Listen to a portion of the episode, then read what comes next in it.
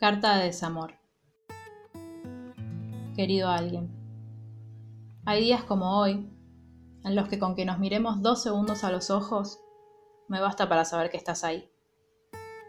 Que todo eso de lo que me enamoré sigue en pie. No sé si tiene sentido o no, pero en algún momento me dio miedo la idea de que te hubiese imaginado. No a vos, evidentemente, pero sí a las cosas que me atraían de vos.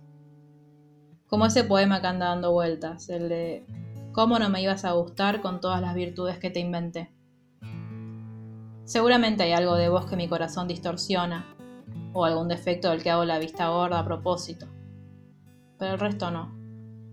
La esencia, tu cotidianeidad, las cosas que decís y las que te callás pero que te adivino, todo eso hizo y hace que te quiera.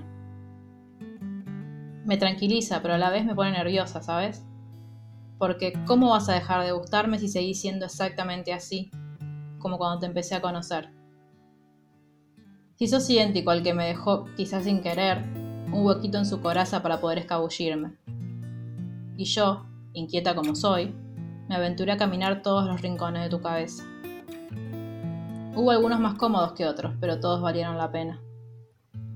Y en el balance final, está la vista, el resultado siempre dio a tu favor. Lo sigue dando, de hecho, aunque ahora sea más a base de recuerdos que de trabajos de campo. Hay días en los que la angustia por no poder dejar de quererte me desborda. Literalmente me desborda. Las lágrimas se me escapan, como si mi cuerpo no pudiera soportar la cantidad de agua estancada dentro. Pero hay otros en los que, sin llorar, puedo pensar en vos, en todo lo que pasamos, y repetirme despacio. Esto también, ya va a dejar de doler. Porque lo que hoy sangra mañana va a ser cascarita.